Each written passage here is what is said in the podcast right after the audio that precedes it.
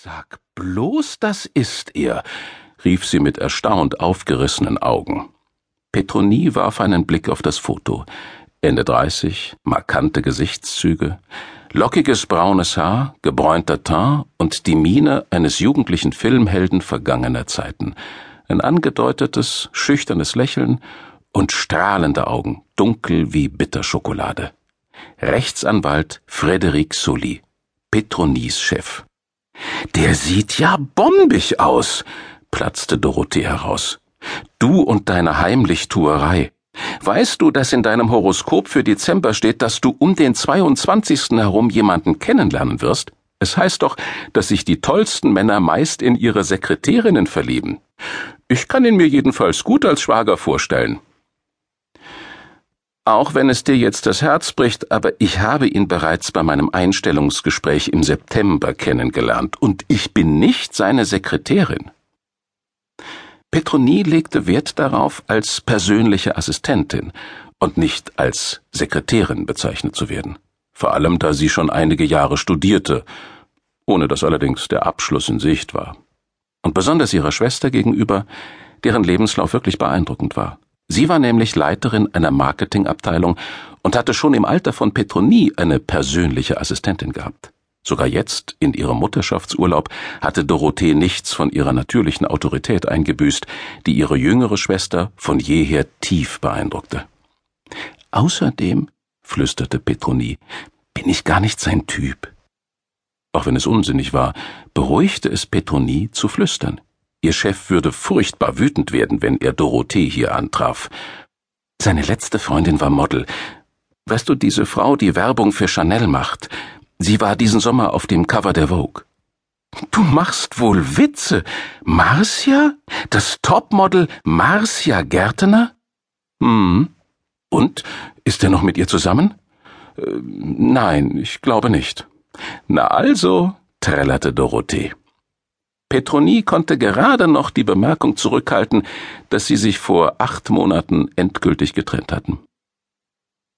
Sie versuchte sich auf die Unterlagen zu konzentrieren, die sie aus Frederiks Arbeitszimmer holen sollte. Allmählich verlor sie den Überblick über all das, was sie hier zu erledigen hatte. Reinigung, Gemälde, Abfall, Post, Reisepass. Ach ja, die Geburtsurkunde.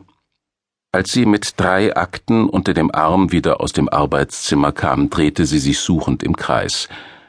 Ein Möbelstück fehlte. Ja, sie hätte schwören können, dass hier noch letzte Woche ein Sekretär aus dem 18. Jahrhundert stand. Seltsam. Ihre Schwester, die sich über ihr Smartphone beugte, kicherte. Sieh mal, sagte Dorothee und zeigte ihr ein Foto von Frédéric Soli und Marcia Gärtner, das Paparazzi ins Internet gestellt hatten. Erinnert dich das nicht an etwas? Nein, außer dass mein Chef gleich in seiner Wohnung auftauchen und mich rausschmeißen wird, weil ich meine Schwester dorthin eingeladen habe, ohne ihn zu fragen. Mann, er sieht doch aus wie Ken, Barbie und Ken. Petronie kicherte und winkte ihrer Schwester, ihr zu folgen. Auf Zehenspitzen durchquerten sie das Schlafzimmer und Petronie nahm den Smoking aus dem Kleiderschrank, den sie in die Reinigung bringen sollte. Sieh mal, wer glaubst du ist das? fragte Dorothee und deutete auf einen Bilderrahmen aus Holz, der auf einer modernen Kommode stand. Das Foto zeigte die Profilaufnahme einer Frau mittleren Alters.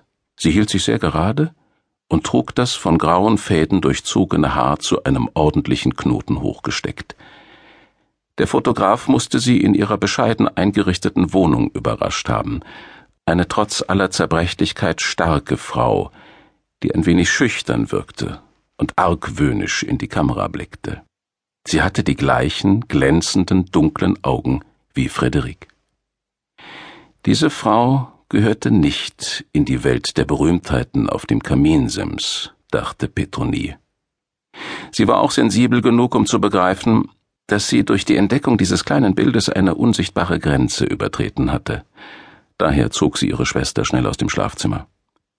Ehe sie die Tür schloss, sah sie sich noch einmal um und warf einen Blick aus dem Fenster.